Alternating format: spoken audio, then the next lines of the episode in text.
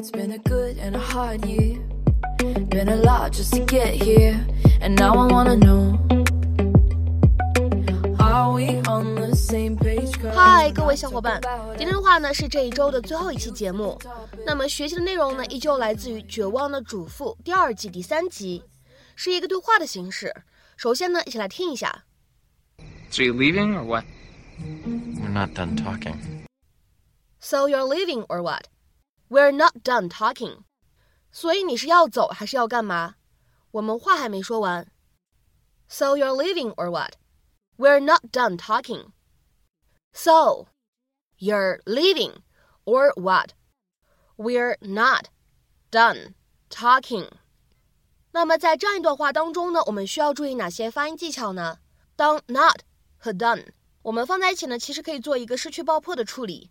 那么这样的情况下呢，我们其实可以读成 not done，not done。 Andrew, what are you doing? Taking out the garbage? Of course. Uh, you remember Mr. Williams? Hi, Andrew. George? Uh, well, it's getting late, so. Yeah. So let me know if you want to go out to dinner again soon. There's a couple new restaurants I'd like to try. You know, we've been eating out a lot lately. Why don't you come over Friday for a home cooked meal? Wouldn't that be nice? Oh, I would love that. So you leaving or what? We're not done talking.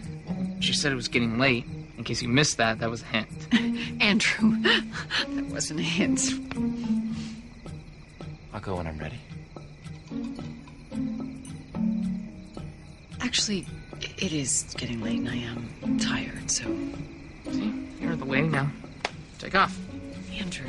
Oh, it's okay. He's not really that tough. He knows I would never hit a child. Andrew! George! Oh, stop it, the two of you, this instant!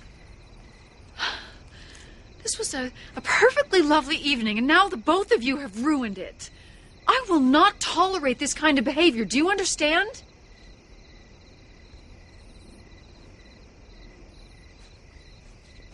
right then.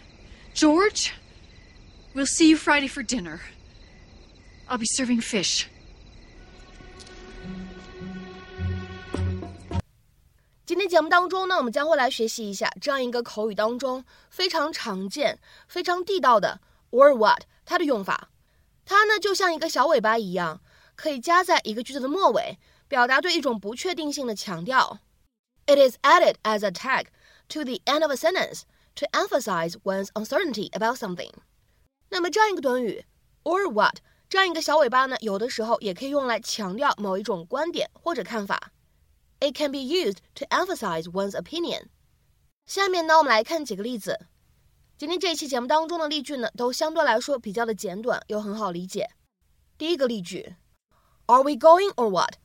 我们到底去不去啊？Are we going or what？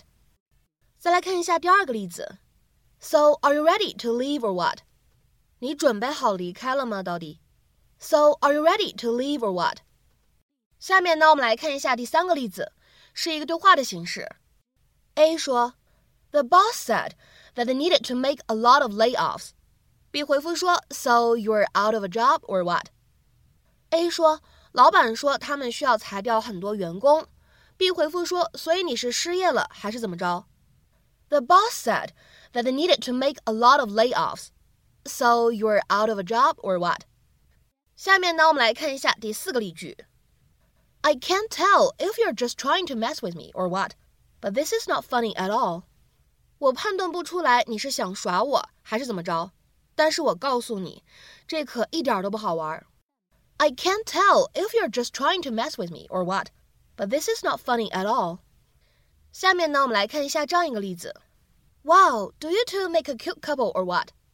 哈，你们俩在一起可真养眼啊，不是吗？Wow, do you two make a cute couple or what? 好，下面呢，再来看一下这样一个例子：Am I a good brother or what？我可真是个好哥哥。Am I a good brother or what？再比如说呢，看下面这样一个例句，是一个对话的形式。Bob 说：“Now is this a fine day or what？” 而 John 回复说：“Looks okay to me。” Bob 说：“哈，今天天气可真不错呀。”而 John 回复说：“是啊，我也觉得不错。” Now, is this a fine day or what? Looks okay to me. 下面呢，我们来看一下倒数第二个例子。Is this a good movie or what? 这电影可真不错呀。Is this a good movie or what? 再比如说，看最后这个例子。Is he stupid or what? 他可真蠢。Is he stupid or what? 那么今天节目的末尾呢，请各位同学尝试翻译以下句子，并留言在文章的留言区。这可真刺激啊，不是吗？这可真刺激啊，不是吗？这样一句话，你会如何去使用我们刚刚学习过的短语 or what 来造句呢？期待各位同学的积极留言。那么本期节目呢，我们就先分享到这里。下周节目当中我们再会啦 See you next week. I tried real hard, I pulled my weight, and it's unfair.